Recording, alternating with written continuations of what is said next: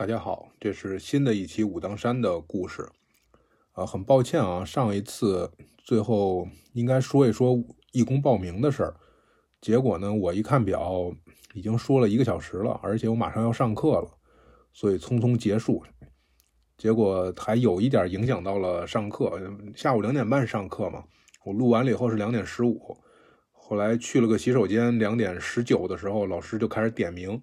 要开摄像头，然后我正好在洗手间里呢，我就说能不能先过一会儿，先点别人，因为我是我们班第一个，第一个被点到的，而且是英语课，我也不知道英语课原来还能说中文，结果最后全班同学就说我拉仇恨，说我卷他们，就反正弄得挺狼狈的。嗯，这一期咱们争取这个结尾的时候或者中间的时时候，我来说一说义工报名的事儿吧。呃，现在其实跟大家说了也没什么太大意义，因为据说是又封山了，因为疫情，而且春节之前的话，可能子孝宫也会把义工都会给这个遣散回家，所以除非是男性，而且是身强力壮，愿意上去做体力活的，可以去金顶，其他的估计春节前招义工这个也会比较比较少一些。另外天气也越来越冷了。武当山上边真的是特别的冷，我觉得我真的如果没有带一个电热毯，并且偷偷摸摸的用了一个冬天的话，我觉得这冬天我都熬不过去。它冬天能冷到什么程度啊？这个我当时看过他们拍的视频，我没有亲自见过，但是我看他们拿手机拍的视频，前一年冬天在金殿附近，在一个阳光明媚、这个蓝天白云的好天气里面。然后师傅们拿出来一瓶农夫山泉矿泉水，把盖子打开，在那儿数着，大概十来秒的时间，整个那瓶水就冻成了冰块，就是冻成了一个冰坨，就能看到整个那个水从水马上就变成了变白，然后变成冰的一个过程。那一天还出着太阳，还是中午的时候，它就这么冷。那在屋子里面会有多冷呢？呃，后来熟了一点之后，道长们经常来我屋子里面找我玩，找我聊天，很多。人很多人都住过我这个房间，就给我讲这个房间的故事。其中有一条就说，他这个白天撤下来的贡品里边有苹果，又大又红，特别想吃，但是因为太凉了，就想明天再吃。他睡觉的时候呢，把苹果放在这个被窝里了。第二天早上起来，发现苹果被冻坏了。啊 这个是道长跟我说他的亲身经历。我没有冻过苹果，但是呢，我。冬天的时候，在屋子里面拿擦桌布擦桌子，擦的时候发现桌子上那一滩水已经冻成了冰，而擦桌布稍微有一点湿，所以也冻成了冰。最后我是拿冻僵了的擦桌布把桌子上那一坨冰给砸开的，就是也算是抹布擦桌子的另一种使用方法了。这是屋子里边啊，那外边冷成什么样子就更不用说了，对吧？像在金殿附近的话，应该是有零下三十多度吧。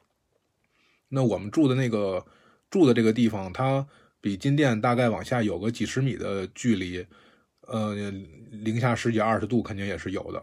那冬天真的就是特别特别的冷，加上我之前也说了，那个屋子也不是特别的特别的这个保暖嘛，呃，中间有几次就是道长们特别热心的送我这个电暖器让我用，结果后来也因为各种原因，其实也是因为内部的人员的这个。管理人员或者怎么样不太高兴，因为其实是不允许用的。他为了防火的话，屋子里面不让用这些电器，大家都是偷偷用，包括我的电热毯也是偷偷用。结果最后可能因为点什么事情，就是反正肯定是因为人的原因，肯定不是因为电暖器的原因，最后就把这个电暖器就没收，然后就不许用了。所以后来整个这一个冬天，我就全靠我那个电热毯，但是它晚上有时候还会跳闸。后边我们会讲到，雪下的很大的时候，把周围的电线给砸断了，所以就整个山上全部停电，呃，就完全没有这个，就连饭都做不了了。因为现在做饭其实用的也都是电气化设备了，呃，所以当时就只能是把老的厨房重新启用。我当时特别佩服他们一点，就是尽管已经实现电气化了，很方便了，但是老的厨房里面居然还存了四千斤的煤，呃，柴，四千斤的柴。还有四千斤的米和面，所以就是说，为什么到后来疫情的时候，尽管封山了，底下的粮食送不上来，底下的菜什么都送不上来，我们大概在山上有将近两个月的时间吧，是跟底下完全断绝任何联系的。后来呢，是索道大概隔一个月会开一次，给我们送一些生活必需品上来。但是在此之前，我们吃的全是山上的存的粮食，而且鲜菜吃完了吃干菜，干菜吃完了之后，后来一天改成了两顿饭。但是，呃，就虽然种类会变得少一些，没有以前那么丰盛了，但是量是绝对是够的。而且当时不知道什么时候会这个解封嘛，因为第一次这个湖北疫情的武汉疫情的时候，大家都没有经历过，所以谁也不知道以后会封到什么程度。但是山上的存粮就足够山上这个百十来号人去过很长的时间，就特别有意思。这些咱们以后后边的会慢慢的说到。呃，这一次呢，咱们还是从按照这个时间的顺序啊来说，我。处在现在这个阶段啊，还是每天在看游客作妖还看不够的这个阶段。呃，看完中国的，看外国的，看完看完这个游客看香客，就总能有一些人呃挑战你的这个想象。而且以前其实我没有怎么在旅游景点见过很多的外国人穿着中国传统服装在山上打坐，或者做一些让我觉得我都不是很了解的就很中国化的事情。比如说会有会有日本游客，呃，其实他要不说话的话，我完全没看出他是日本人。但是呢，因为我住的那个地方隔壁就是那个旅社嘛，所以他去订房什么的时候，他好像不太会说中文，就会说一点儿。然后旅社的那个那个大姐，嗯，那个大姐人也人也很有意思，就是说觉得我像黑社会带俩小弟到处溜达的那个那个大姐，那个大姐。特别泼辣的一个人，但是人心眼特别好，然后他就完全听不懂，而且他也很没有耐心。后来我正好在那儿，我就过去帮他翻译了一下，然后去跟他聊了一会儿。他还挺想学太极拳的，结果特别巧的是，我们正在那聊着聊着，突然间停电了，屋里一片漆黑，我就觉得有点尴尬，所以后来我就先出来了。然后还会有德国的游客，德国的游客举着两个包子站在金殿上面跟包子合影，就他可能觉得这个是一个。在中国的一个古建筑前面，拿着中国传统的美食，然后合影，就就很酷的感觉，也挺好玩的。其实后来我才发现，他们俩可能是留学生，就是他实际上能看懂中文。嗯嗯，他后来去听那个晚课的时候，我拿经书给他们看，他们是能能认识一些字的。这个经书啊，它用的大多数的都是繁体字，竖版繁体字，也没有这个句逗标点什么的。所以我刚开始看的时候，我看着都很费劲，哎，但是他们多少还能看懂一点，那证明这个中文的功底还是可以的。另外呢，看到过一个美国的画家，就一直在山上画画，画这个古建筑，而且他会这个跟老道长们聊天。有一个头发胡子都白了，而且特别慈眉善目的一个一个老道长，那个道长据说是练内丹很厉害，就他可以练真的三个月辟谷不吃饭的那种，然后给他画像。呃，我还在想，我说他们两个怎么交流啊？那个道长说的是是是丹江话吧？可能是就是丹江本地的方言。那美国人说的肯定是英语。后来我发现那个美国人可以用手机软件翻译，就是他对着软件说英语，然后翻译出来中文。他们两个聊的也挺开心的。后来还见着过几个可能是美国人，问他们是美国人，但是他口音很奇怪。嗯。可能是美国的其他裔的这个少数族群或者什么的吧，反正他们穿着道袍上来的，而且就在金殿后边的石头上面打坐。那个地方那么多人，人来人往的，他们三个人就在那打坐，我觉得心态也真的挺好的。然后在那儿，其实我碰到过一个很厉害的宗教学博士，我不知道他是美国哪个大学的一个美国人，我他的中文绝对比我的英文要好得多得多，就他。平时说中文，我甚至都听不出来他有什么的口音，就非常标准的普通话。而且他是做道教研究的这种宗教学的博士生，所以他对于道教的经典啊什么都很了解。我第一次见到他的时候，是因为我在那儿扫地，他在旁边打电话，他在用英文给他的朋友讲，呃，太极五行这些东西。我在那儿听了一会儿，我觉得我听不懂，我觉得，哇，原来这些名词是这么用的，就是我是完全没有这这些专业词汇储备的。后来呢，在山顶我又见到过他一次。后来我发现他可能隔一两个月就会去一次，就是他应该是在山底下租了个房子，所以好像一直疫情那几个月他没去，但是疫情一结束他马上就去了。然后我们两个那会儿有一个警戒线拦着，我在里边，他在外边，还聊了一会儿。他也很诧异，说我为什么一直在山上。其实我挺喜欢跟这些人聊天的，包括还有澳大利亚的呀、什么意大利的呀、什么的各种各种游客，波兰的这些、新加坡的。之前我也说了，我觉得人家大老远来了一趟，对吧？什么都没看懂，回去以后也挺可惜的。但是呢，来这儿以后，如果他能够对中国文化哪怕稍微有一点了解，就像有一个波兰的一个一个女孩。他的朋友带他来的，但那天特别冷，山上面也没，就是山顶上面也没什么游客，下着雪。嗯，然后他朋友可能他朋友是中国人，他朋友就找地方去休息了，他就在那一个人转。后来我就去跟他聊了一会儿，然后他就问我说，比如说道长们每天的怎么修炼，是什么生活呀？跟嗯其他的普通人他有什么区别？跟他聊了一会儿，我觉得其实跟他聊一些这些东西，他可能就会多少能对这个。道长们这个群体和道教文化会有那么一点儿的感觉，然后我带着他看山上边哪个，比如说这个这个这个庆啊，那个钟啊，然后这个仙鹤代表什么意思啊什么的，给他讲。就在此之前，他其实是完全不知道的。我当时还挺满足于这种，还挺得意的。但是后来我发现，其实道长们对于外国人的态度啊，很冷漠，甚至是有一点排斥，就是。有的时候，他们之间甚至因为语言不通，可能会有一点小冲突。因为道长们好像真的就特别排斥他们，我就会觉得，你看人家隔壁那宗教，对吧？那翻一个经典，翻一个佛经什么的，那那可以跟国外的学界无缝衔接。这个弘扬佛法，这多这个多有效啊！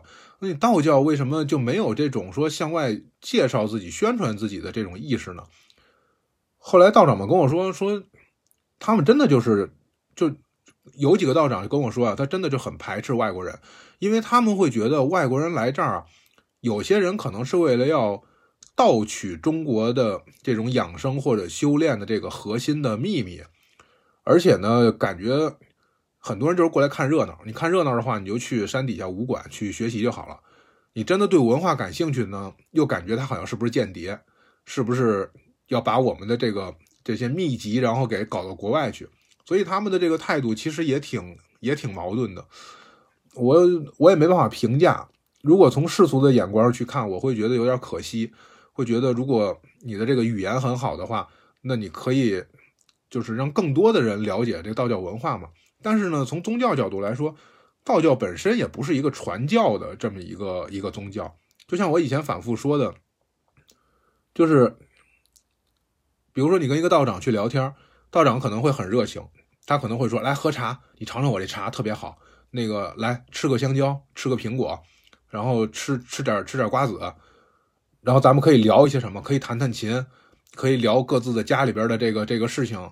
聊开了以后，他也不会避讳你，他也会说：哎，其实我在家里边，我以前结过婚，或者我以前做买卖被人骗了，或者是我怎么着怎么着，山上我看谁不顺眼什么，他都会聊。但是你要说出家的事儿，他会觉得。那跟我有什么关系？你出不出家跟我有什么关系？你信道教还是不信道教跟我有什么关系？对吧？你信咱俩就聊，你不信的话你就爱干嘛干嘛去，我也不会给你讲。为什么呢？因为我自己也没有弄得很清楚啊。我给你讲怎么修炼成仙，我要有这办法的话，我早成仙了，对吧？我记得特别逗的是，我当时考试之前发了个朋友圈，然后我说这个该高考了，然后这个也不知道该求哪个神仙是吧？怎么着怎么着。后来山上有一个道长就给我给我留言，就说就表达祝福嘛。后来我就说我说师兄，你看你能不能啊做个法念个咒，还是你给我怎么着，你得加持一下是吧？然后那个道长特别直言不讳的给我留言说，我要是有那个法力的话，我早就升仙了，我还留在人间，难道你以为是因为我留恋我和你的友情吗？然后我觉得啊，道长说的其实也挺直接的，确实是这么回事。所以就是道长们不太关注说你信不信，你怎么修炼。有时候道长们之间也会吵架，我也见过。有时候大家在一起就说你说的这个不对，这个历史不是这样的，这个修炼不是这样的。但是，一般吵几句之后，互相就都会各退一步，然后就是达成一个什么共识呢？各修各的。你觉得你那个对，你就按你那个修；我觉得我这个对，我就按我这个修。嗯，咱也不说是因为门派的区别，或者是什么传承、什么师承这些，就是你要是按你那个，你能修修成了，那我恭喜你，对吧？你修成了，我也沾光。我按我这能修成了的话，你也会恭喜我的。所以没必要去强迫别人一定要接受自己那东西。我后来就发现，其实现在在我们这个社会上也是这样啊，就是很多人在给你传递价值观的时候，往往不是因为他有多成功，成功人士没工夫天天教你这个，对吧？成功人士天天教别人怎么成功的，一般都是在带货的，一般都是在贩卖焦虑，然后带货的，然后卖课，是吧？要么就是卖产品。往往给你传递价值观的那些人啊，就是他生活很失败。对吧？就是他自己觉得这个空懂了很多的大道理，然而自己时运不齐，命途多舛，所以到最后自己不不什么，然后就得去努力改造周围的人，哎，希望周围的人可以怎么着？这所以这种人是比较比较比较多的，就包括我也是这样。你看，如果我要是每天都在这个往返于世界各地，跟今天跟这个财团谈贸易，明天跟那个地方签合同，我也没时间坐在家里边。这个讲武当山的故事了，对吧？那我在事业上面，我我也是一个没有事业的人；我在学业上面，我也是一个刚刚开始的，重新读大一的人。然后大家可能有时候觉得我说的很有道理，但我往往提供的是失败的教学、失败的案例，我也没法给大家讲我是做过多么成功的事情。所以我觉得就是比较警惕这种劝你的人。我周围好多人劝我别读书啦，读书没用，我就特别后悔我当时没有。真的坚持去读博，而是听了我周围家里亲戚的话。后来我一琢磨，这帮人没有一个认真读书的，都没有一个读书的人，对吧？全年看的这个纸加一块儿，可能还没有一本书多呢。然后他们劝我读书没用，就到到最后我还信了，就觉得特别傻这事。所以觉得道长们这个态度就特别好，就是他承认，哎，我也不懂，我也不知道，我估计我也成不了神仙，哎，我也是在这条路上这个慢慢的修炼，是吧？而且我一没忍住，我也是我也吃肉了，我也喝酒了。或者我今天上早课的时候，我也把经给念错了，嗯，但是呢，我承认，哎，我就是怂，我就是这样，我就，但我在努力，是吧？所以我也不用我的价值观去改变你。咱们上次说了，说特别逗的就是，就是呃，这个主任找我谈了一次话，第二天好几个人问我是不是要出家，让我感觉到，哎，这个道观里面其实也有很多的看领导眼色，或者是私下里面互相沟通交流的这种渠道。但是实际上，说实话，真的我在道观里面待了八个月吧，差不多。真正跟我提说你要不要考虑出家的的出家人，嗯，不能说一个没有，但是也真没一两个人。呃，跟我说你要不要出家的，就是准出家人是有的，就是他已经出家了，正在等待考核，还没有转正。以后后面我会说到我的我的室友是一个这样的人。就是当这个 S 师兄和 W 同学都走了以后，我的那个室友，他是一个新教徒，他是呃很虔诚的，每天在学经念经，然后特别刻苦、特别努力的一个人，希望尽快通过考核可以转正的。他现在应该也已经转正了，现在是武当山的正式的道长了。另外还有一个一个年龄跟我差不多的一个也是新教徒，但他去的时间更早一点，他以前也当过兵，所以我们有更多的话这个语言。可以聊，他现在去道学院去进修去了。我们有时候平时还会打个电话，随便品两句啊什么的。他也是真正的会是问过我，他说，呃，但是但是他不是说你出家吧，出家多好多好。他是说，哎呀，其实你看你这个情况，你你不出家真可惜了。可是呢，我也没法劝你，为什么？你家只有你一个孩子，你出家以后，你爸妈也确实是，就是不太好。不太好交代，是吧？你家里要好几个孩子的话还好一些，家里只有你一个孩子，你出家了，你爸妈又怎么办？但是你这个条件，我真的真的觉得比我更更适合出家。然后你看我现在这个各方面能力水平，其实还不如你什么的，就是他会跟我说这些话，但是他不会说每天给我洗脑，你出家吧，出家吧，出家吧，出家好，出家最好了，就一定要出家。他们都都不会这样的。而出家的道长只大概只有一个人跟我说过，说他还不是说。说这个你要不然出家吧，他是说，你看你学古琴，古琴的话在道观里边用不上，就自己玩还行。你哎，但是我也不是劝你啊，你自己考虑。你要不然学个二胡，二胡在这个道观里边是能用得上的，而且你有这个乐理基础，所以你学着应该比他们会快一些。就是很轻描淡写的说了两句，而且只提过一次，其他的道长真的完全没有跟我说过这个事儿。而相反，问我要不要出家的人，往往是比如说山上的保安。或者扫地的师傅，或者斋堂的师傅，哎，我的室友斋堂的师傅天天劝我，哎呀，你在这儿做个教徒吧，你看看工资也挺好的，然后你这个领导也挺喜欢你的，你学历什么的都没问题。他他天天劝我，然后其实他去的时间也并不长，当然他也是好心，他们是觉得这是一份挺好的工作嘛。所以话说回来，就是真的这个道长们每天啊是不劝你这些事儿的。道长们每天过来跟我聊什么呢？那有的没的的什么都聊，就是一块儿打把王者荣耀，还是咱聊聊这个昨天看的新闻哪儿的八卦，最近的政治这个时政热点，还是你北京你们那边有那有什么好玩的好吃的啊？这这就是什么都会聊。跟他慢慢熟起来了以后，聊的就比较多了。其实，在跟道长们没有那么熟的时候，他们每天也要进我房间来，为什么呢？我这个房间吧特别特殊，我这个房间呢，它靠近斋堂，靠近活动室，活动室里边可以打乒乓球，可以看电视，有空调。就是冬天不能在外边运动的时候，就把活动室打开，大家就跑里面去下象棋啊，什么看电视啊什么的。然后呢，这个离呃洗澡的水房啊，这个澡这个浴室啊也都很近，所以我这儿就成了一个大家日常活动的一个中转站。他们有的时候住的相对远一点，大概走路过来要走个五分钟左右的，就把吃饭的、洗澡的东西全放我这屋了。我第一天来的时候，我一进屋，我以为这屋至少得住了二十个人呢，虽然只有四张床啊，四张床一个沙发。我说这屋怎么铺天盖地的全是饭盒和澡筐，还有水桶和暖瓶。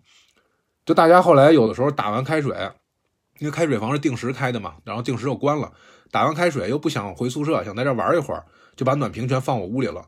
然后我屋里边就至少有八到十二个暖瓶，啊，吃完饭以后饭盒直接放我这儿。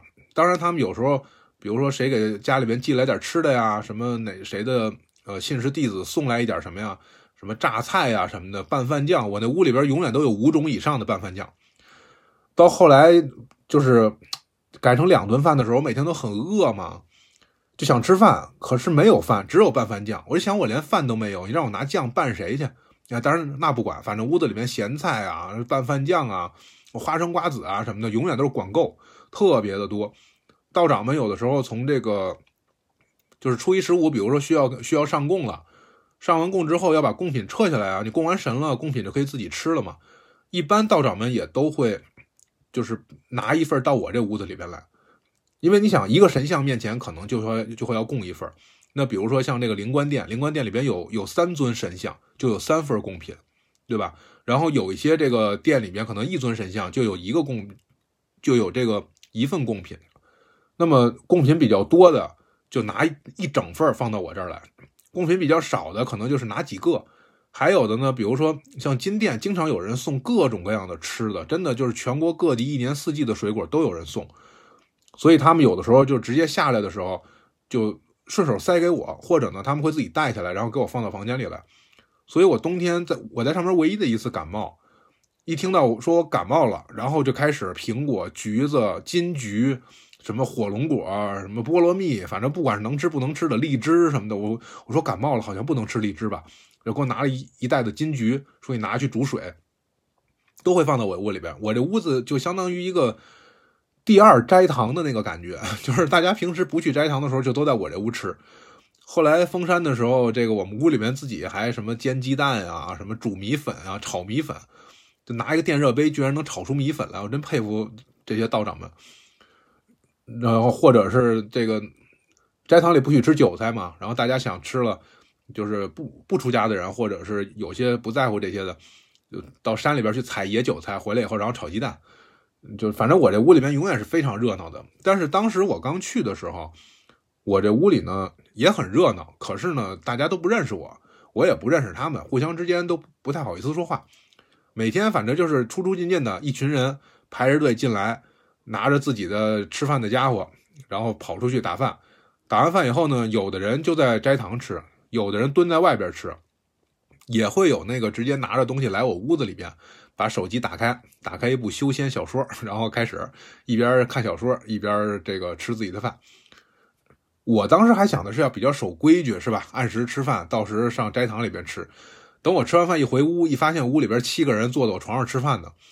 然后时间久了，大家每天都都见面，而且可能我给人的第一印象一般都不是很好，都是特别严肃、特别古板的那么一个不苟言笑的一个人。但是时间久了呢，可能就看我也挺顺眼的啊。虽然个儿挺高的，还大胡子，每天眼睛直勾勾的，好像也很这个，就是特别严肃的样子，但是好像也不吃人，对吧？也还挺这个温顺的，哎，是可以跟大家共处的。慢慢的，大家互相聊起来，然后就就有时候就一起吃饭啊，一起聊天啊，或者是怎么样的。嗯，一般这些都是比较年轻的道长，大概就是八零九零，呃，九零前后的这一批。可能八零后的也一般都是集中到八五后的这些道长，就是年龄跟我基本差不多。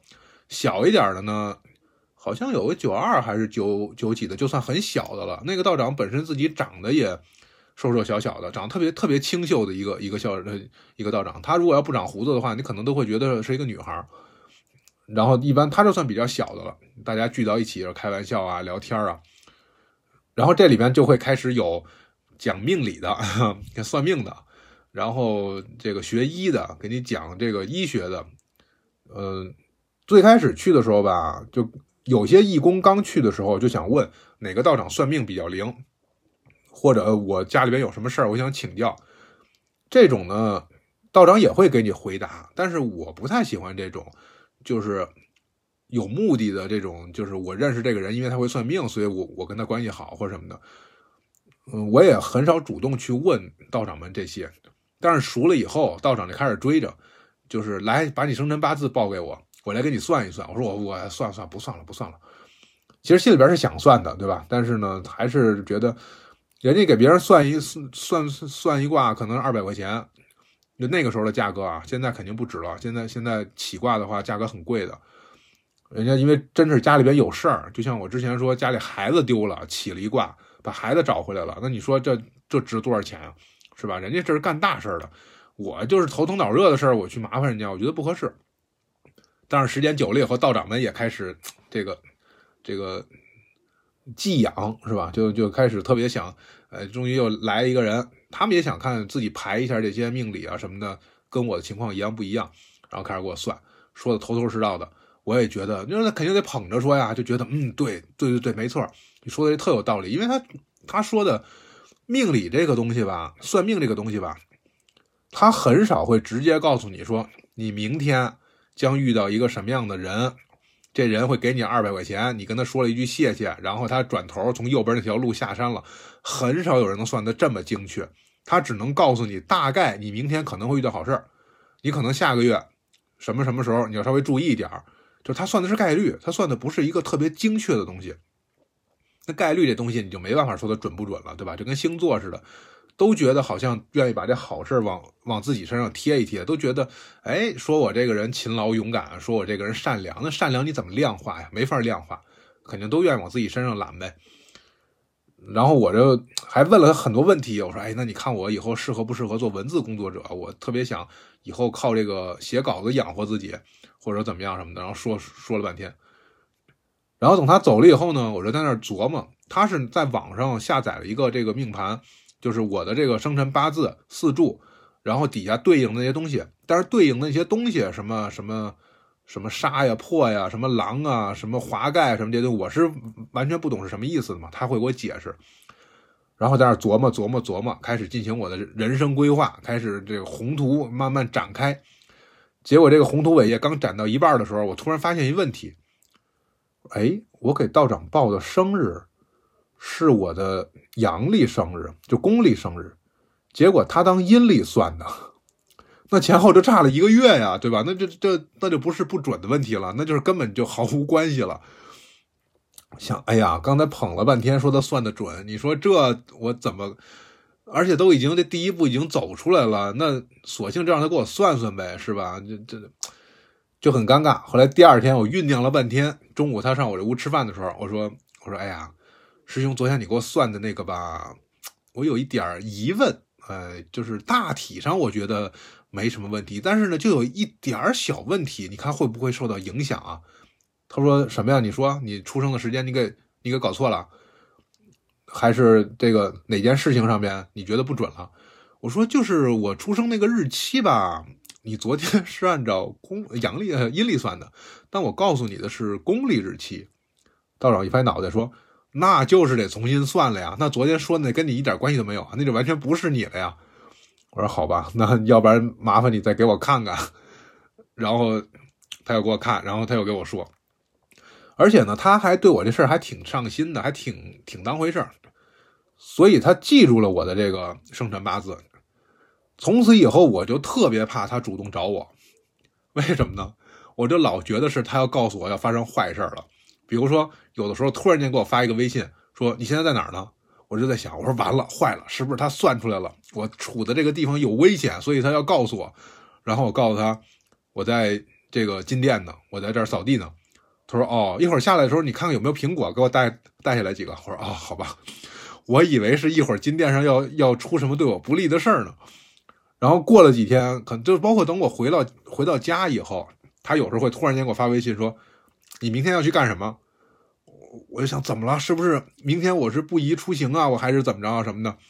然后最后一问，他说：“哦，没事儿，我我明天那个有个朋友，他说有个问题想请教，看你什么时候有空。”我说：“哎呀，我说你不要老这么吓唬行不行？你一给我发微信，我心里边就一紧，我就觉得是不是我的这个未卜先知的这个道长，然后这个要提前预警了。”后来其实跟他聊了聊，我发现他算的吧也是时好时坏，也并不都是很准。嗯，这个东西呢，嗯，也得看怎么说。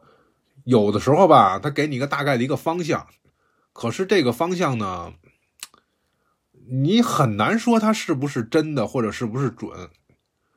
他和他给我讲了很多类似的这种故事，回头我看看我整理一下，我觉得这也都是很多民间的传说。就是关于周易啊，还有命理啊这些怎么推算，怎么样准，怎么样不准的这些故事。所以最后弄完以后呢，我就就看着觉得，嗯，是个参考吧，因为毕竟这也是一门文化，是吧？可是越来越不太想知道这些东西了。我记得我有一天在这正扫地呢，然后另外一个师兄他们研究手相，然后就说这个手相啊，这个手指头必须要粗，必须要圆，这样的话你看手掌要厚，这都是有福相的。你手指头如果要是这个很手指头缝很大，哎，这就不行。然后你这个手掌的掌纹如果很乱，那就你这一生坎坷。然后什么什么地方如果要是有个有个什么纹，证明你这人就短命。那个地方如果有个什么什么纹，证明你就得离婚，就什么的。然后我就顺手一抬手一看，我说的他说的这些我手上全有。然后他也看到我了，他说：“哎，你这个手相怎么样？拿过来看看。”我说：“不用看了，刚才你说的那些。”什么没钱呀、短命啊、离婚啊什么的这些，我说我这就是一个标准的范范本。你看吧，刚才你说这些在我手上都有。然后道长马上就沉默了，就是因为大家其实已经认识，关系也挺好的了。他可能就想怎么安慰我，可是他这些话又确实是刚才他自己说的。后来我就想，我就自己安慰自己嘛。我说那我手指头缝大，我手指头比较长，我有时候拍照片的话，别人会以为是女孩的手。就可能跟我练琴或者跟我什么个儿高什么的可能会有关系吧，因为我自己能觉得，我平时练琴的时候，我经常用的手指确实就是比另外一只手不经常用那个手指要细一点儿而且有的时候练琴，那练琴手上会出汗嘛，那其实也是在一种运动一种活动，所以我觉得多少会有一点关系。然后道长们说的那些呢，反正他也没形成定论，对吧？所以我这一听就完了，就是保持一个良好的心态。嗯，所以我也劝大家呢，就关于这种算命啊，关于这些，可以了解一下，但是别让他去主宰你的生活，对吧？那还有先天和后天之分呢，有些后天还能转运呢。咱们说的是转转成好运气啊，不是现在说的那个转运，那个事儿可别求。就是还有可能你的这个运气会转好呢，对吧？那咱们说运气转好吧，这这还是别用缩写了，这用。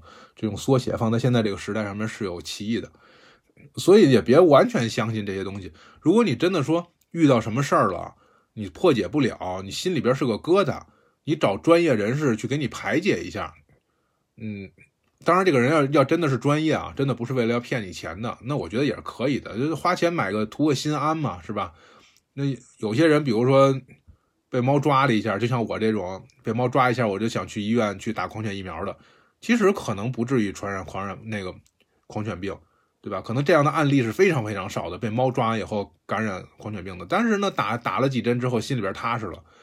所以那跟你花钱去找人算了一卦，然后烧了个香，那点了个符什么的，那其实不是一样的这个原理嘛？但是别太执着于这些东西。因为道长们其实也不是特别执着于这些，他们有的时候也拿这玩意儿开玩笑，聚在一块儿，该该该上早晚课的时候，然后就说：“哎，我最近我觉得我这个运气不好，嗯，然后你看看我我应该怎么转运。”然后另外一个道长说：“哎呀，根据我看的这个风水，你住在厕所旁边，你这运气好不了了。你跟领导说说，你还是搬家吧，你别住在那儿。”然后另外一个人说：“我根据医学的观点，我觉得，嗯，你这个你这手应该是得癌症了，你这个手癌晚期啊。然后来来，我给你治治。然后这嘻嘻哈哈的在那儿，就是就是一帮穿着道袍准备要进殿念经的道长在那儿打打打闹闹，嘻嘻哈哈。就是他们其实都多少了解一点这些东西。”嗯，但是都不会特别沉迷于这些，他会去钻研，他会去说这个东西能解决什么实际问题。有时候也会办一些培训班，我也过去听过。但是一个是因为他们是方言授课，一个是因为他们讲的这些东西啊，哎呀，你随便哪个字写出来肯定都认识，但是呢，随便哪两个字组合起来，你都不知道说的是啥。就是奇门，我我记得他们那会儿办一个班教奇门遁甲。画九宫格的时候我能看得懂，往里填字的时候我能看得懂，然后填完字只要一开始张嘴说话，就真的是天书，一个字都听不懂。也赶上说的是方言，可能是河南方言还是还是实验方言，我也不知道。反正就真的就听不懂。他们在那推算，在那什么的时候，在那计算的时候，那我看着就就真的就是另一个世界的这个，这这是魔法，嗯，这感觉就是魔法。所以这个呢，是他们的以曾经的这么一项技能。然后现在呢，也会拿来会去做一个参考。比如说有一次我在山上扫地的时候，遇到一个游客，有一姑娘，在这个这儿坐会儿，那儿站会儿，这儿看看那儿看看，反正你就觉得，嗯，不能说精神不正常吧，反正她跟一般人也不太一样，她跟这些游客嘻嘻哈哈的或者参观游览人不太一样，感觉很有心事的一个人，而且呢，就是那个。呃，面部表情啊什么的那种，总感觉他好像跟社会有一定的这种疏离感。但是我我没有很专业的学过，所以我也说不出来这些。我就在那看着，后来他就过来问我，我那天是在帮道长值店的，所以我在店里边坐着。然后他就过来问我，他说：“他说师傅，你说什么叫道法自然啊？”我说：“天哪，就这一个东西，我就能出本专著了，这哪给解释的清楚？”嗯。在那儿待了一段时间以后啊，我已经习惯了，就是遇到这种游客的时候，不要上去给人高谈阔论，对吧？就像以前你要在学校里边，我要我我刚开始读《道德经》的时候，刚学道教文化的时候，说什么叫道法自然，我肯定会给人扯一顿的。但是在道观待了一段时间之后，就发现真的不是你想的那样。你说不知道一点都不丢人，你跟那儿胡说八道一通的话，我真的是担心回头别到时候再报应我。所以后来我就跟他说：“我说你去问道长吧。其实道长们他们也不太愿意说这些东西，为什么呢？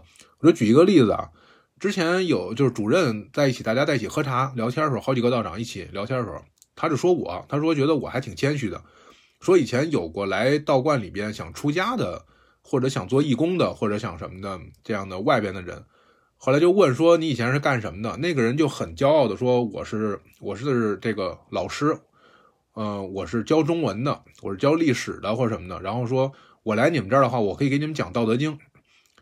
道长们就特别不屑，道长们说：“经是你讲的吗？经是拿来读的，经是要大家就包括像咒语。”道长经常就说：“你你不要去管这个咒语是什么意思，念就行了。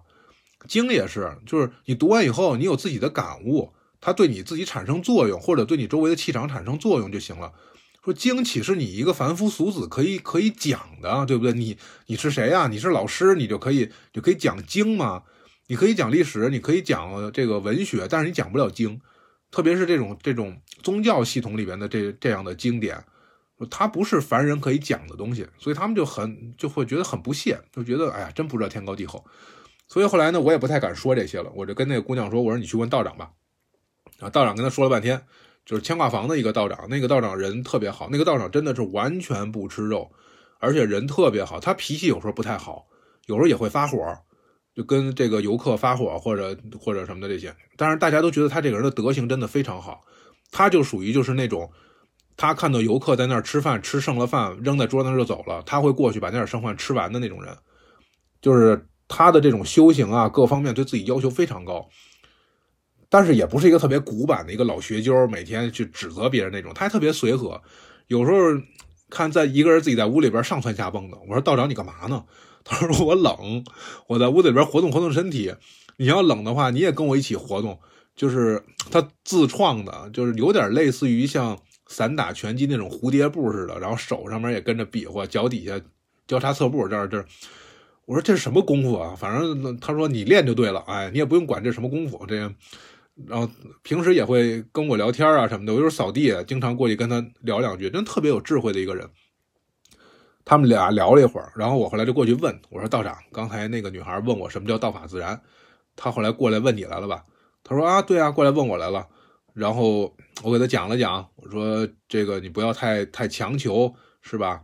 我说：“那您怎么理解这道法自然啊？”说的说他这个人吧，估计是不是食俗这个俗世上边有什么不顺心的事儿，所以想来道观。他的意思是想出家。刚才跟我聊了聊，问了问，就想要过来这个从道法当中寻求智慧。我说那那这事儿得怎么回答呀？是不是？因为有时候宗教场所会遇到这种。以前我大学同学还有过这种，据说是跑到北京的广济寺，还是跑到哪儿去，说我有慧根，我要出家。结果让人给骂回来了，说你老老实实回去上你的学去吧，你大学生你这出什么家？让人给打发回来了。后来我问道长，道长道长说，从面相上看呀，这个人确实适合出家，而且这个人如果不出家的话，他在这个世俗社会里面混的肯定很不如意。他只有到了庙里边之后，他才能够这人生才能变得顺利一点。就有些人命里边是带这些东西的。从面相上面呀，从掌纹上面呀，从八字上面呀，都可以看出来，就是他也可以不出家，但是他可能永远都是会过得别别扭扭的。而他如果要是说来到道观里边找一个，不一定是这个什么地方，呃，不一定是武当山，那出家了之后他可能会好一些。我说那一定得做道士吗？那就只能去紫霄宫了。道长说没有啊，说你也可以去佛教寺庙啊，没有这个这个界限，不要有这个分别心。你只要是修行，你你去哪儿都行，你找一个适合自己的地方。而且这个地方往往是双向选择的，有的时候你想去，但是那个地方不一定会能够留得下你，或者那个地方想留你，但你不属于那儿，你就是必须得有一个寻找的过程。他说他自己也是这样啊，他自己以前在武当山待了一段时间，后来呢，觉得各方面原因吧，可能是年轻的时候。也是心高气傲的，然后想多走一走，去别的这个公观了。结果说去到那儿以后，他自己说的啊，遇到一个特别神奇的事情，就是武当山的乌鸦特别多。武当山甚至有一个地名叫乌鸦岭，而且说真武大帝在此修行的时候，乌鸦是武当山的一个开路先锋，是一个护法神的形象，会给这个真武大帝叼来一些吃的呀什么的这些，然后会帮助他修行的。所以乌鸦在武当山被认为是一个非常吉祥的一种鸟。然后这个道长去了别的道观之后，结果那个道观从此以后周围就经常有乌鸦出没。后来那个道观人自己都说说你还是应该回武当山。呃，就是我们这儿以前从来没有过这么多乌鸦，自从你来了以后，结果就经常会有。所以这个道长有时候在山上他会跟乌鸦聊天，我看着我也觉得我也不知道他们俩在聊什么，就是乌鸦在哇哇叫，他也在嗷嗷叫。反正他心里边可能是有一定的收获，后来呢，他就最后就说，那还是回武当山吧，然后就走了。结果那个地方就没有乌鸦了，这是他自己跟我说的。当然有可能会有一些玄化的这个神话的这个成分在里面，但是我觉得他也没必要骗我，对吧？因为他确实不是那种人，他不是那种忽悠人的人，他是一个踏踏实实在山上山上边修行的人，而且真的是那种，就是也没有存款，也不要钱。会有人专门供奉他，会给他送东西、送鞋、送衣服，他还都他还送给我了一条棉裤和一个棉鞋，我到现在都还穿着呢。然后他比如说他们要发鞋了，要发那个棉鞋了，他说我自己有一双鞋，我穿的挺好的，但是呢，统一发的时候你还是要去领的，对吧？每个人都会有一双，于是他就按我的尺寸领了一双鞋，领回来之后。然后最后他把我叫到屋里面，他说：“你试一下这双鞋，你能不能穿？”我穿上以后正合适。他说：“这是我要的最大号的一双鞋，再大号就没有了。我估计你应该能穿，我就是给你要的，因为我这有，我这有鞋。我作为出家人，我不需要积累什么财产，我只要有吃有穿就行了。然后其他这些东西我都都散出去。然后送了我一个羽绒坎肩儿，羽绒背心儿特别暖和，真的是质量特别好。送了我一条棉裤，因为他一见着我他就过来攥我这个手。那个道长可能有四五十岁了吧，比我大一些，一过来就攥我胳膊，就说：“哎呀，你穿的太薄了，不行，你这样的话冬天你会生病的。”所以他不是一个忽悠人的人，他也没有必要骗我。没事就捧着本道藏在坐在外边看，然后他给我讲这个事儿，我觉得还挺可信的。然后这我们俩正聊着的时候，S 师兄从底下晃荡上来了。那天可能活干完了，来了以后，道长我要求个签。道长说：“哎，你们这个年轻人呀，我们刚到道观的时候可没有你们这么跳脱呀。我们当时如果要像你这样似的，老修行们肯定早收拾我们了。”嗯，S 师兄不管这套，反正我要求签，求了一个，然后看了看，他其实也不是很在乎，他也不在乎签文是什么，他就看是是呃上上，哎是大吉，他心里边就开心了。他也不看具体的上边说你求什么得什么，哪个方位好适宜什么，他都不看。然后后来呢，我我们仨就继续站那儿聊天。后来我就跟道长说：“我说道长，那你看刚才他那个人，那个他要在这出家的话，能留下他吗？”道长说：“留不下，你看他面面带桃花，他一定是还有一些感情问题没有没有这个处理好，所以他得把那个事情处理好了，真正把尘缘斩断了，才能来到山里面，他才能留得下。不然他出家了，他也留不下。这也是为什么道教不劝人出家的原因，就是他觉得你命里边没有这个的话，那你就是给他劝着留下了，他也待不长，他也会走的。如果你这个人命里边真的就是必须要出家，那。”你不用劝他，他早晚会来的。所以他们为什么就是回到咱们刚才说的，他不会劝人出家。后来我说，我说，哎，道长，那你看我这个面相怎么样？道长说，你这个面相吧，你的行为举止吧，是挺符合出家人的这个规范的，就挺规矩的。但是你的面相上面现在没有这些东西。我说，那会不会以后慢慢发展的突然有了什么或没有什么？他说会这样的，肯定会这样的。人都是在变化的嘛。说现在看你这个面相，其实你脾气并不好，你挺爱生气的。我说对，我说怎么看出来的？他说你看你这个耳朵，你这个形状。我说我没注意过呀，我耳朵。他说你看你这儿有个尖儿啊，那儿有个什么的。他说因为以前我也这样，然后我是慢慢的面相会会会发生变化。然后 S 师兄说那看我，那看我，我呢？然后师傅特别特别嫌弃的看了一眼，说哎，一脸俗气，你这个这个。完全从里到外没有任何出家人的特质，然后后来就说说这个人的面相、身体骨骼都是会发生变化的。有的人是先天就有，确实有这种人。他说他看见过一个小伙子，那个小伙子手里边的这个掌纹是两个汉字，一个是吉，一个是凶，就一个是吉祥的吉，一个是凶恶的凶。说像这种天生异象的这些人，那绝对是万里挑一，甚至是百万里挑一的。这种人会有一些不同的这个际遇。后来呢，他问我说：“说你这个去没去过佛教的寺庙？”我说没有。我说佛教、道教，我以前真的都很少这个了解。呃，他说你其实可以去佛教寺庙里边去转一转，去道教寺庙里边也去转一转，就是不一定你的缘分在哪儿，对吧？后来这个话，我跟一个。另外一个道就是道学院的一个师兄说了，哎，但是他其实就有一个自己不同的理解。他一听这话，其实挺生气的。为什么呢？因为他吧，他年龄比我稍微大几岁，但是头发也挺秃的。我们俩都属于是头顶头发比较少的那种。他听到这话以后，他觉得说是在嘲笑他头发秃，所以让他去佛教的寺庙。我后来一想，我说，哎呀，真的是什么好话，大家也都能给解读出不同的意思来。这个也确实是没办法。当时听这话的时候，我真的没有反应，就没有往这个方向想过。当时呢，就想的就是还想再多问一问，但是觉得一个是这个道长口音我不太听得懂，再有一个就是问多了他也不会再仔细的给你说什么了。道长们说什么东西，往往吧有的时候就是他心血来潮，哎，突然间一高兴，他能够真的是金句频出，能够他遇到什么事情了，他发个牢骚，或者是他最近正好遇到什么人了。然后他有什么新的感触的时候，特别能够给人启发。但是如果你要是说俩人坐在这儿一块聊，其实聊的更多的也都是就是内部员工的八卦呀，什么山底下的什么事儿啊，对什么呃外界的不满啊等等这些，就跟我们平时在饭桌上面聊的那些话也差不了多少。所以后来呢，也就没有再继续去问。但是这个事情呢，我不知道是不是因为这个原因啊，所以导致我夜里边做了一个梦。我梦见呢，我求了一支签，因为这是牵挂房的道长嘛。我后来过了一段时间之后，我就就就有一天夜里突然间做了一个梦，求了一个签，而且我记住了这个签的签号是多少。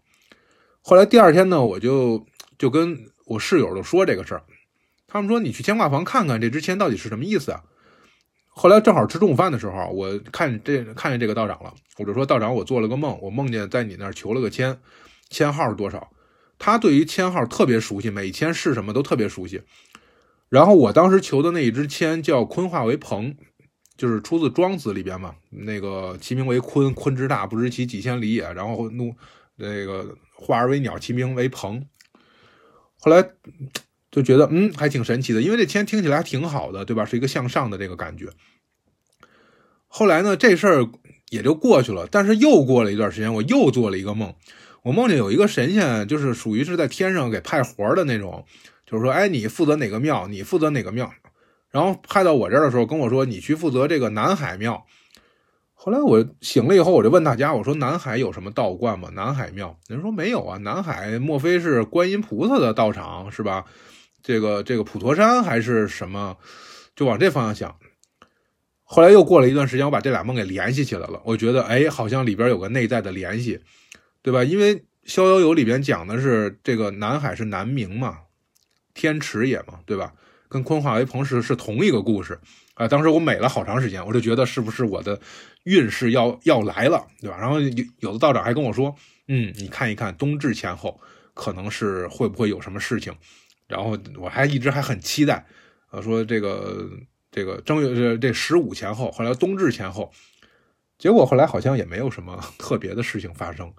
这件事情也就那么过去了，啊，当时就觉得，哎，其实做了这个梦，还找专业人士讲了讲，呃，也就是当时找到了一个生活的方向，找到了一些动力。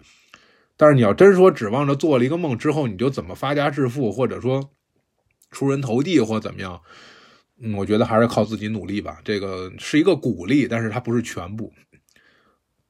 这现在时间又差不多了，那我先赶紧说一说这个做义工的事儿吧，报名的事儿，免得一会儿我又给忘了。就是大家如果要是想去做义工的话，你们在微博上边搜一个叫“紫云道童”的，紫云就是紫色的云彩那个紫云，道童就是道道教的道，儿童的童，他是紫霄宫的道长。以前微博上边有呃这个武当山紫霄宫的官方账号。后来呢？不知道因为什么原因就给注销了。我估计可能是因为关于新媒体的管控，还有这个内部管理的事儿，就是不让道长们自己开微信，呃，不是微博、抖音的这些官方号，不让拍视频往上传。后来国家也有相关规定了嘛，就是说这个宗教活动什么的是不能直播的。但是在此之前，应该管的就很严。呃，道长们是过去修行的，所以他们也没有那个心思当网红。而这个领导层面呢，也不不允许，因为对于很多道长来说吧，他连照相都不愿意照。就是这个有的时候游客会拿着相机会拍，哎，我见到道士了，道士在那儿站着呢，道士怎么样？特别好奇，特别猎奇，其实挺冒犯他们的。因为有的时候道长如果脾气不好的话，真的过去会抢你的相机，要求你把照片删了，甚至说严重点，把你相机给你抢下来，或者是会有冲突的这种。为什么呢？一个。如果我们从世俗角度上考虑啊，就是说，人家不知道你拿这照片去干什么用去，对吧？人家可能正站那儿发愣呢，然后或者说正站那儿这个抠鼻子呢，结果让你拍下来了，你那你等于丑化了这个宗教人士。另外一个从神圣角度来说，从宗教这角度来说，他们会觉得拍照这些事情是有损人的元神的。你拍照之后，你把这个人的这个一些东西就给留在这个底片上了，会把人的。精气啊、元神啊等等会给射走，所以他们不愿意留下这些东西。这种观念其实，在照相技术刚传入中国的时候，民间很多老百姓也是这种，对吧？觉得这是洋人过来吸魂来了，哎，觉得呃，尤尤其那会儿那个闪光灯还做的还很简陋，嘣叽一下闪一下，把人眼睛闪的都都晃一下那种，然后就觉得是不是把我的身上的精气给吸走了。现在仍然有会有会有很多道长们，他们会认为说经常照相、经常这个什么上直播、什么拍视频，对自己是不好的。所以呢，这个，哎，刚才不是在说义工招募的事吗？怎么说到这儿了？啊，再回来说这义工招募啊，所以就是说，大家可以到微博上面去搜“紫云道童”，但是呢，道长们回信息不会特别快，不会像我们似的发一微信一会儿就回了。他你今天发，他后天能回你，就算是很快的了。有可能就是一个礼拜，你们两个往来只能说上两三句话，这是很正常的事情。因为道长们没那么多时间，天天守着 QQ 和微博这个什么。呃，绝大部分的这个道长，年轻的可能有一些会捧着手机天天玩，但是负责义工招募的这种，应该也属于是领导层的了吧？他们每天有自己要干的事情，公馆里边的，还有道教协会的，还有自己修炼的，所以这些俗物啊，他不会天天的这个七这个。叫什么二二十四小时七天待命九九六什么的，这种可能性是不大的。呃，还有一个就是现在可能报名义工的人会很多了，所以他不回你的话，有可能就是他没有名额。而我们可能会觉得，这个我们商业社会的逻辑可能会觉得你来我往说清楚了，这是很正常。但是他呢可能会觉得，反正说了我这儿也没有名额，你也来不了，那我就不跟你说了呗，等有的时候我再跟你说。所以。就是可能会回复的比较慢一些，包括交流起来跟我们想象的不太一样。另外一方面，这也是看缘分，对吧？看你跟武当山有没有缘分。武当山的人都说，说你如果要是真的跟道教有缘，跟武当山有缘，好像是叫怎么着，叫三世的缘分才能去武当山，再有什么三世的缘分才能够呃吃武当山武当山的饭。然后再有三世的缘分，才能够最后可能会能够死后能够葬在山里面，那就已经已经是非常非常大的缘分了。我也说过，之前我也遇到过过去做义工的，真的就吃了三天的饭，第四天就家里有急事儿就回家了。而我在那儿做义工的时候呢，也是以后估计我们还会提到这个事儿。我在那儿待了八个月，我在那儿想吃什么怎么着都可以，都没问题。但是等我要离开的时候，道长们给我拿了好多好多的吃的。拿大的那种那种大塑料袋里装了得有两大兜子，什么水果啊、干果啊、饼干呀、面包啊，就各种各样的吃的。哎，结果到最后还有好几个人要送我，他给我送到索道什么的。结果就是那些吃的就全都没有人想起来拿。我坐上索道之后，那个往下一走，我想起来了，我说我吃的全都没拿。然后我就一后来当时感觉就是。啊，我可以在武当山吃饭，但是这儿的饭我带不走。就是你走了，你就别想着还怎么样。后来我就给山上的师兄这个打了个电话，我说我那个两包吃的还在我床上放着呢。他们说那怎么办？给你送下去。他们做索道啊，每天是大概有往返一次免费的机会。他们拿他们的那个工作证可以免费做一次。我说算了吧，你们就分着吃了吧。然后听电话那边就很高兴着啊，太好了，都归我们了。啊，就是。当时就感觉确实有这个缘分吃这个饭，但是没有这个缘分把饭带走，这也可能真的就是一种缘分。所以大家如果报名的话，没有回复你啊，或者说这个这个去不成，呃，因为疫情也好，因为那边人员招满了也好，各种原因，大家也不要太灰心，因为这个缘分这东西真的就很难说，对吧？所以现在又属于这么一个很很复杂的这么一个时期。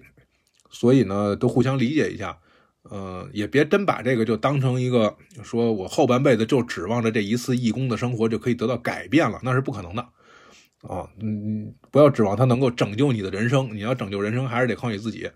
想去体验一下的是可以的，呃，想去猎奇，想去什么的，待个三两天，那你就自己老老实实的买门票到那儿去转一圈，觉得不错，哎，看哪个公观，看哪个道长看得顺眼，问问人家能不能留下做个义工。男生会好一些，因为很多道观里边都是男道长这个为主嘛，而只有紫霄宫是有女道长的，所以呢，过去以后问问，没准有这个缘分，你没报名，结果去那儿还能留下，能遇到你觉得对你很重要的人，或者经历很重要的事情，对吧？那我也没想到我能在那儿待那么久啊，我谁能想到我当时我都已经订了回京的票了，结果一下手一滑。心里边就觉得一感动，然后就给退了。结果退完了之后，发现赶上疫情了。我我在上面待了半年，这都是想不到的事情。